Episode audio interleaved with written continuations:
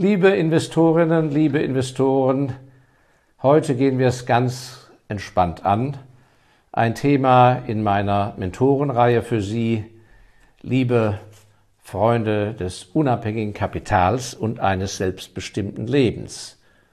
Das sage ich ja nicht einfach so durch Zufall, das ist ja kein Slogan, aber es besteht eben doch ein irrer Zusammenhang zwischen einem selbstbestimmten Leben und einem unabhängigen Kapital. Nun sind die meisten von uns natürlich mit ganz anderen Glaubenssätzen aufgewachsen. Geld macht nicht glücklich, nicht wahr? Besitz belastet und so weiter. Und viele machen sich erst gar nicht auf den Weg, ganz egal in welchem Beruf sie sind, zu überlegen, kann ich nicht parallel zu der Erfüllung in meinem Beruf und in meinem Privatleben nicht doch parallel dazu auch ein Vermögen aufbauen. Nicht aus Besitzgier, sondern um meine Chancen zu erhöhen, unabhängig und selbstbestimmt zu sein. Also das ist ja noch mal ein Thema in sich, wie man dahin kommt, sich so zu mobilisieren. Und ich werde mich mit diesem Thema in der Zukunft beschäftigen. Vielleicht schreibe ich da sogar mal mein drittes Buch drüber. Also, Kapital, ihr Kapital, unabhängig für ein selbstbestimmtes Leben. Und da muss man jetzt einmal das auf der langen Linie sehen, denn es gibt natürlich Wege, die das leichter gemacht haben und Wege, die sehr schwer waren und wo man nicht einfach nur sagen kann, das ist ja in der Vergangenheit und hat mit heute nichts mehr zu tun. Nein, nein, ich glaube sehr, dass man tatsächlich die Geschichte sehr gut kennen muss, die Historie, damit man die Zukunft sehr gut einschätzen kann und damit man gute Chancen hat, sein Kapital zu bewahren und aufbauen zu können und selbstbestimmt zu leben.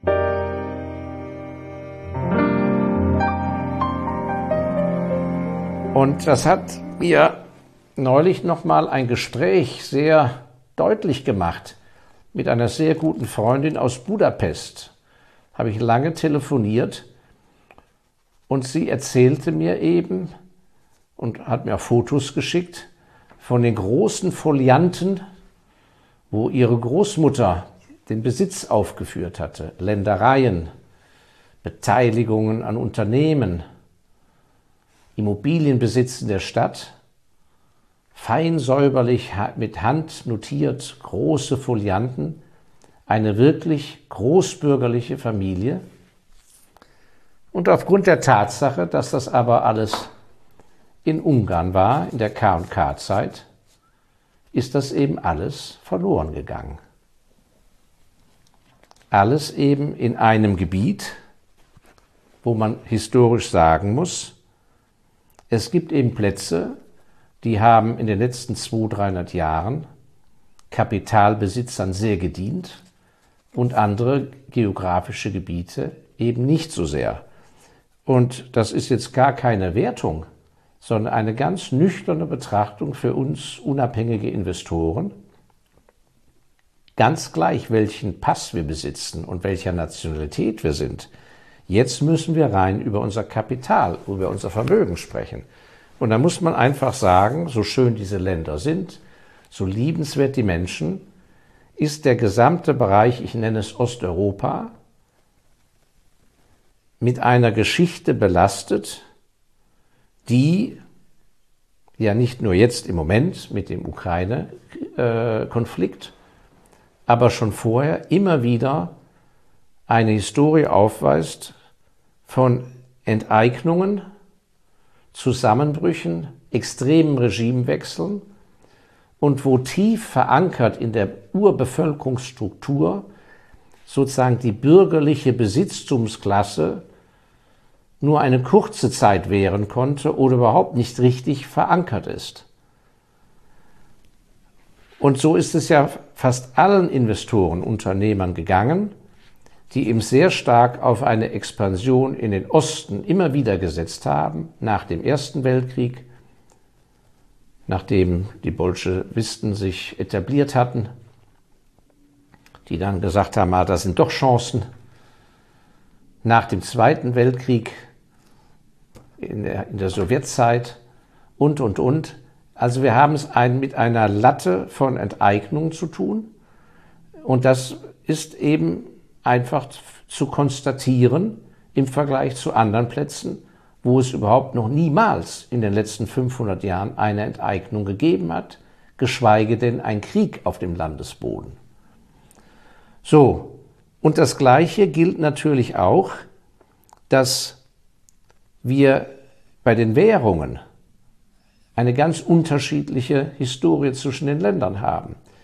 Mir geht es jetzt nicht darum, wie viel Kursgewinn und Währungsgewinn man mit der einen oder anderen Währung hatte, sondern die Betrachtung, die man anstellen muss, ist, wie steht historisch gewachsen das jeweilige Land, natürlich über ihre Zentralbank und Politik, im tiefsten Inneren, historisch, langfristig, wie steht da der Regierungsapparat und die Gesamtbevölkerung zu ihrer nationalen Währung? Und da gibt es Länder, da ist praktisch, kommt direkt nach dem Stolz auf die Nationalfahne, kommt direkt danach die Währung. Also für, ich habe es neulich ja schon gesagt, die Schweiz, für die Schweizer ist der Gedanke, dass der Schweizer Franken abschmiert und eine schwache Währung wird, ist eine grausige Vorstellung. Und das sitzt tief in der Nation drin. Und dann haben wir Nationen, da wird die Währung praktisch rein volkswirtschaftlich betrachtet. Und wenn das Land eine starke Exportindustrie hat, da wird eben auf eine Verteidigung der starken Währung überhaupt kein Wert gelegt. Und im Gegenteil, es gibt immer wieder auch historisch politische Unterströme, die an sich sagen, Mensch, lass uns die Währung doch weich machen, dann können wir viel besser exportieren, denn wir kriegen viel mehr Geld rein, wenn die Währung schwach ist. Und da gibt es ja Beispiele, wo das sehr gut funktioniert hat, zum Beispiel Italien. Die Lira ist seit dem Zweiten Weltkrieg in Italien bis zur Einführung des Euros, die nationale Währung, die Lira, Jahr für Jahr, von Ausnahmen abgesehen, einfach eine schwache, permanent sich abwertende Währung gewesen, weil die Gesamtbevölkerung zurückgesteckt hat Besser, man dient dem Export, der Wettbewerbsfähigkeit international. Und die Schlussfolgerung der Bevölkerung war, dann investieren wir sowieso nicht in die Lira als solches. Mit Aktien machen wir auch nicht viel. Im Wesentlichen investieren wir in Immobilien und Land und halten daran fest. Deshalb ist bis heute auch der Umschlag im Immobilienmarkt äußerst zäh und langsam und im Prinzip ein sozusagen normal veranlagter Italiener, der in ordentlichen finanziellen Verhältnissen lebt, kauft und verkauft nicht Immobilien hin und her. Kommt überhaupt nicht in die Tüte. Warum? Weil er ist geprägt aus der Zeit, wenn ich verkaufe, kriege ich ja Geld und das Geld ist ja eh nichts wert. Das sind also fundamentale Unterschiede im Gegensatz zum Beispiel zum Pfund, was mal die Währung eines Weltreiches war, und zum US-Dollar, weil die Amerikaner haben natürlich nach dem Zweiten Weltkrieg die wunderbare Erfahrung gemacht, als Gewinner des, der eigentliche Gewinner des Krieges, dass sie mit ihren unglaublich starken Dollar nach dem Krieg gegenüber den neu geschaffenen Währungen wie der D-Mark, konnten die für ein Apfel und Ei praktisch hier alles zusammenkaufen, ganze Firmenkomplexe und, und, und. Und so ist ja auch die Wirtschaftsmacht USA über die Welt entstanden. Also, Bevor Sie geopolitisch anfangen, international mal Ihr Vermögen zu streuen und über die Welt zu verteilen, was sehr anzuraten ist, natürlich mit Know-how und Fachwissen, bevor Sie eben, äh, dass Sie eben nicht länger nur in einem Land, wo Sie gerade zufällig leben, alles investieren, wie ich neulich sagte, alle Schiffe auf einer See, streng verboten, aber bevor Sie diesen Schritt machen, rate ich Ihnen sehr, wie gesagt, ohne Wertung der heutigen Regierung und Bevölkerung und niemand nahezutreten. Aber in der nüchternen Betrachtung werden Sie auf der langen Linie einfach sehen, wo Plätze waren, wo man mit Kapitalbesitzern und Leuten mit Eigentum sehr viel besser begegnet ist und wo vor allem auch bis heute das Kapital als solches als ein Faktor anerkannt wird, der bedient werden muss. In Ländern wie Deutschland, wo wir zweimal eine Währungsreform hatten und wo die Kapital Eigenkapitalausstattung nach dem Krieg natürlich minimalst war und alles kreditfinanziert werden musste, stand im Vordergrund der Aufbau der Firma, die Schaffung von Arbeitsplätzen, die Expansion. Da war gar keine Zeit zu sagen, nein, wir müssen mal langsam machen und müssen alle Ruhe das Kapital thesaurieren und das Kapital muss sich übermäßig verzinsen. Nein, nein, da war gar keine Zeit für. Hauptsache, die Kreditzinsen konnten bedient werden für die Expansion und ein Minigewinn muss her. Und so haben wir es bis heute, dass wir Wirtschaftsräume haben, in denen eine gute Firma im Schnitt 3%, eine Industriefirma so 3, 4% Umsatzrendite erzielt, während in Skandinavien und Nordamerika es Branchen gibt, da macht einer überhaupt gar kein Geschäft, das kommt überhaupt nicht in die Frage, wenn er nicht mindestens 15 Prozent am Ende Umsatzrendite hinten rausbekommt.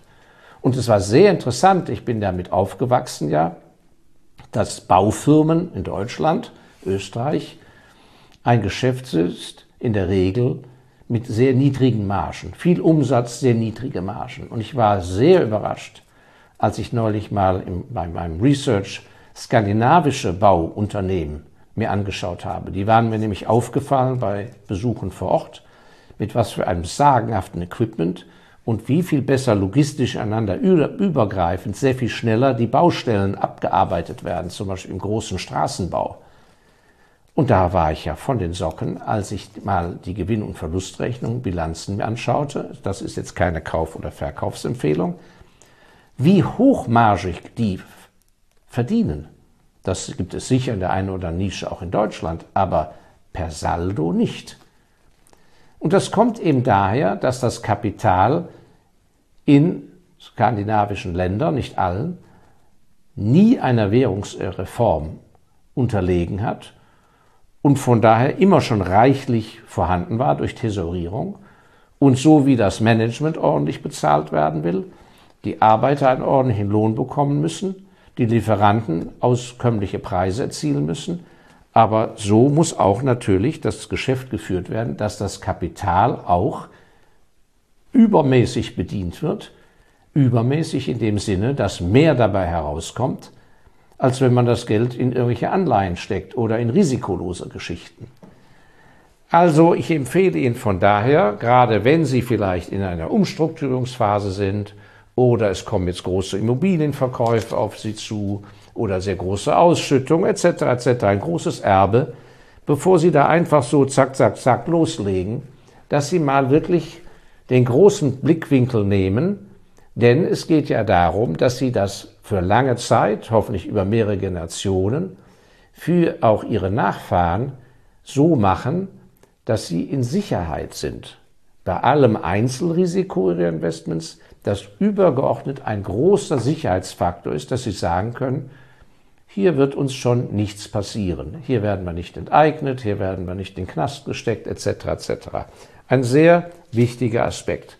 Also, auch jetzt erleben sicher einige wieder von Ihnen, dass in Zeiten von großer geopolitischer Unruhe wir mit dem Phänomen zu tun haben, gerade mit den modernen Medien, dass sehr viele Leute sich Gehör verschaffen, weil natürlich die Aufmerksamkeitsspanne enorm da ist. Und das führt eben extrem zu einer Verunsicherung der Investoren und davon möchte ich Ihnen dringend abraten.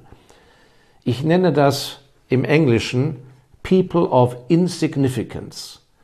Überlegen Sie ganz genau, ob Sie wirklich jedem Schreihals zuhören. Ich bin 100% für offene Medien und für Toleranz. Jeder muss das Recht haben, seine Meinung zu sagen. Aber der Zuhörer muss sich ganz anders als früher schulen, dass er wirklich überlegt, wem er sein Gehör schenkt. Man kann reinhören, muss aber dann zum Ergebnis kommen, da höre ich nicht weiter hin. Denn ansonsten ziehen sie sich ein Gift sozusagen rein, wie schlechte Nahrungsmittel. Und auf Dauer wirkt das dann, dann schon an irgendeiner Ecke. Und in diesen Zeiten ist es wirklich ein Hochgenuss für People of Insignificance, für an sich unbedeutende Menschen, kleine Menschen in Anführungszeichen, nicht von Wuchs, sondern von Bedeutung, die an sich überhaupt nicht die Aufgabe und nicht das Mandat haben, sich der Öffentlichkeit zuzuwenden, die haben aber natürlich eine fantastische Plattform und ich erlebe es immer wieder unter unseren Followern, die mich ansprechen, wie sehr das zu Irritationen führt, sodass grundsätzlich gute Überlegungen kaufmännischer Art, privater Art, die sie haben, dass sie sich da auf einmal durchgeschüttelt fühlen. Woran muss man sich als Investor orientieren? Nicht an dem Getöse und dem Lärm, nicht an People of Insignificance, ganz egal wie viel Raum und Zuschauer, Klicks und äh, Platz und Zeit sie in den Medien einnehmen oder geschenkt bekommen. Nein, sie müssen sich im Klaren sein, und das waren sie sich im Klaren während ihrer Kindergartenzeit und während ihrer Schulzeit. Es ist nun einmal so, egal in welchem Kulturraum wir uns befinden, in jeder Generation gibt es nur eine bestimmte Anzahl von Leuten, von Menschen in jeder Branche, die einfach überdurchschnittliches leisten können, die Passion haben und können, die das einfach besser hinbekommen. Ob das nur vom Talent kommt oder durch die Erziehung mit Talent, ist eine ganz andere Frage. Den Künstlern ist das von klein auf klar.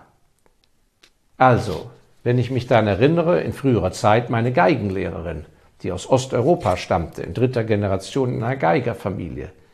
Die fuhr zeitweilig über mehrere Jahre einmal in der Woche von Deutschland mit dem Zug nach Genf, um dort bei einem bestimmten Meister und Geigenlehrer eine Stunde zu nehmen und fuhr danach von Genf mit dem Zug wieder zurück nach Hause, einmal im Monat.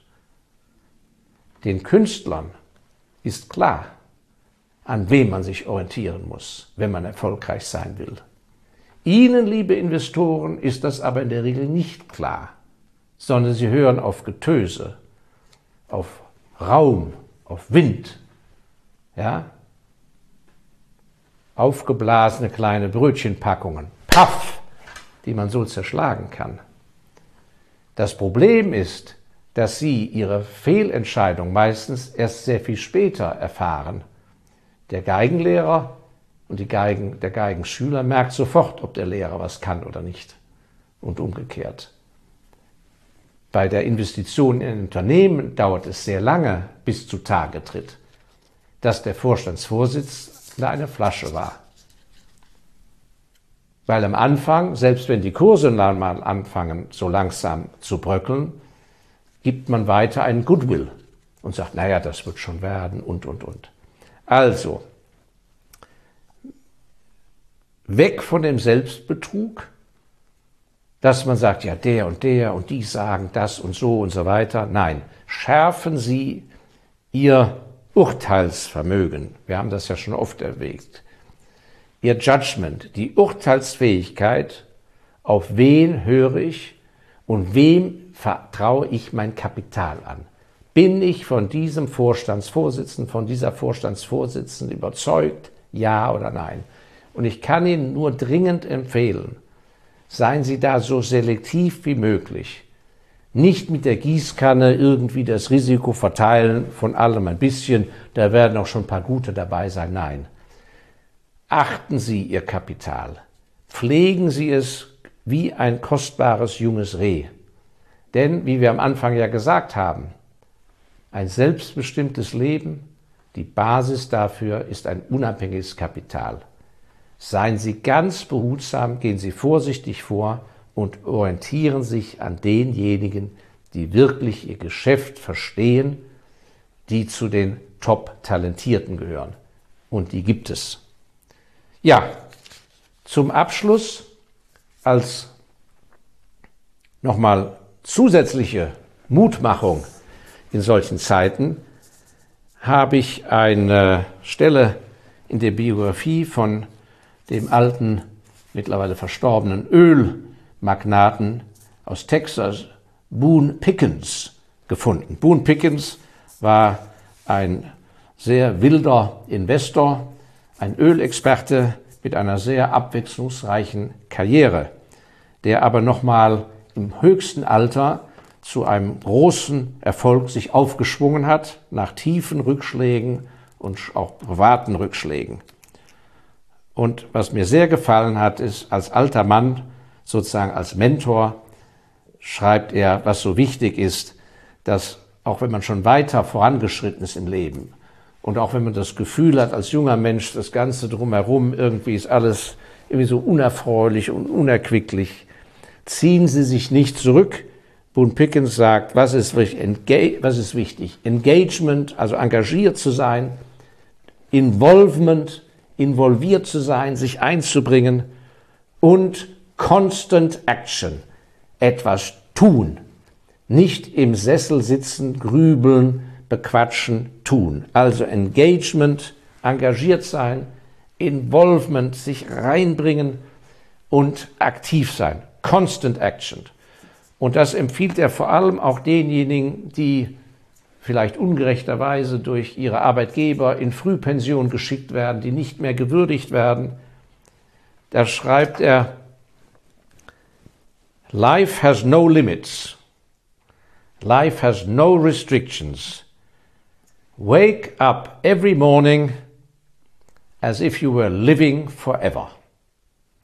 Also, akzeptieren Sie nicht irgendwelche Limitationen, die man Ihnen einredet, und übernehmen Sie nicht die Haltung, das lohnt sich doch nicht mehr oder das schaffe ich nicht, das braucht zu viel Zeit, ich habe doch gar nicht mehr so viel Zeit. Nein, jeder Tag ist so kostbar. Und ich bin zwar katholisch getauft und ich weiß, dass in diesem Glauben das eigentliche Ziel das Himmelreich ist. Ich privat habe, habe aber in meinem Leben gelernt, das Himmelreich ist bereits hier. Das Himmelreich ist ihr und mein Leben. Das ist unser Himmelreich. Nicht erst das Himmelreich, wenn wir tot sind. Also wir leben in einem Himmelreich. Und deshalb ist es so wichtig, dass wir jeden Tag mit Gutem füllen und dass wir uns an dem orientieren, was uns hilft und weiterbringt. Und deshalb bin ich von jeher optimistisch und positiv und ich weiß, dass das auch für Sie gilt. Vielen Dank, dass Sie mir bei diesen lebensphilosophischen Gedanken ein wenig gefolgt sind. Teilen Sie das Video mit Menschen, denen das vielleicht gut tut. Und abonnieren Sie unseren Kanal. Ich danke Ihnen sehr. Bis zum nächsten Freitag, Ihr Markus Elsässer.